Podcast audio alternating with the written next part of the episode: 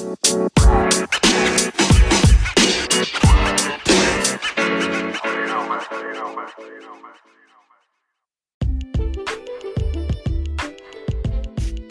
aí galera, é, quem tá falando aqui é Davi Albuquerque. Eu faço parte dos adolescentes lá da igreja e mas eu acho que independente da minha idade, eu poderia estar aqui compartilhando com vocês uma palavra que o Espírito Santo ministrou no meu coração. E eu queria que vocês pudessem focar bastante no que o Espírito Santo quer falar com vocês através desse podcast porque é uma mensagem de paz, é uma mensagem, é uma mensagem de esperança em meio a esse tempo difícil aí que a gente está passando. E essa mensagem se baseia toda em Romanos 5, do versículo 5 ao 11, que diz assim: Essa esperança não nos deixa decepcionados, pois Deus derramou o seu amor no nosso coração por meio do Espírito Santo que ele nos deu. De fato, quando não tínhamos força espiritual, Cristo morreu pelos maus no tempo escolhido por Deus. Dificilmente alguém aceitaria morrer por uma pessoa que obedece às leis. Pode ser que alguém tenha coragem para morrer por uma pessoa boa, mas Deus nos mostrou o quanto nos ama. Cristo morreu por nós quando ainda vivíamos no pecado. E agora que fomos aceitos por Deus por meio da morte de Cristo na cruz, é mais certo ainda que ficaremos livres, por meio dele, do castigo de Deus. Nós éramos inimigos de Deus, mas ele nos tornou seus amigos por meio da morte do seu filho. E agora que somos amigos de Deus, é mais certo ainda que seremos salvos pela vida de Cristo. E não somente isso, mas também nós nos alegraremos por causa daquilo que Deus fez por meio do nosso Senhor Jesus Cristo, que agora nos tornou amigo de Deus. Então, é, nesse trecho aí da carta que Paulo escreveu para a igreja de Roma, a gente pode notar uma palavra de esperança, a gente pode notar uma palavra de reconciliação de Deus com o seu povo. E eu achei bem interessante nos versículos 5 e 8 a retratação da condição do amor de Deus para nossas vidas. É, ele fala que Cristo morreu por nós enquanto a gente ainda vivia em condição de pecado. Ele morreu por nós enquanto a gente ainda era inimigo de Deus. Se Deus nos reconciliou com Ele enquanto a gente ainda era inimigo dele, então, atualmente, sendo amigos de Deus, a nossa esperança deve ser maior ainda, já que Deus é por nós. No versículo 5, Paulo diz que a esperança de Deus não decepciona a gente.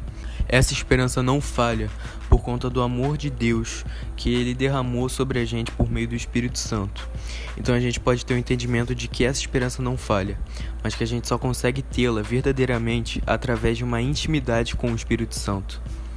Porque é só por meio dele que a gente pode sentir o amor e é só por meio dele que a gente recebe a adoção divina.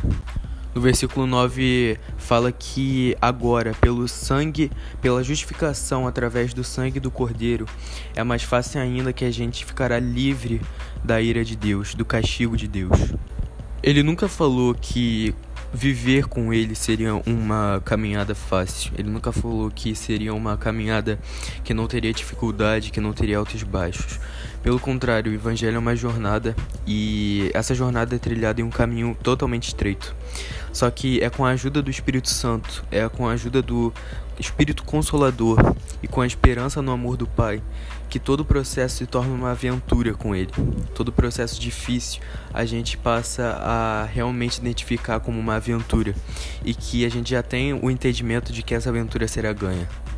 Os dias ruins sempre vêm para qualquer pessoa. O dia que a gente não tem ânimo, o dia que a gente está sem vontade de levantar da nossa cama, mas com a intimidade com o Espírito Santo e com o entendimento de filho amado, a gente ganha a capacidade de vencer esses dias, de passar por cima das dificuldades.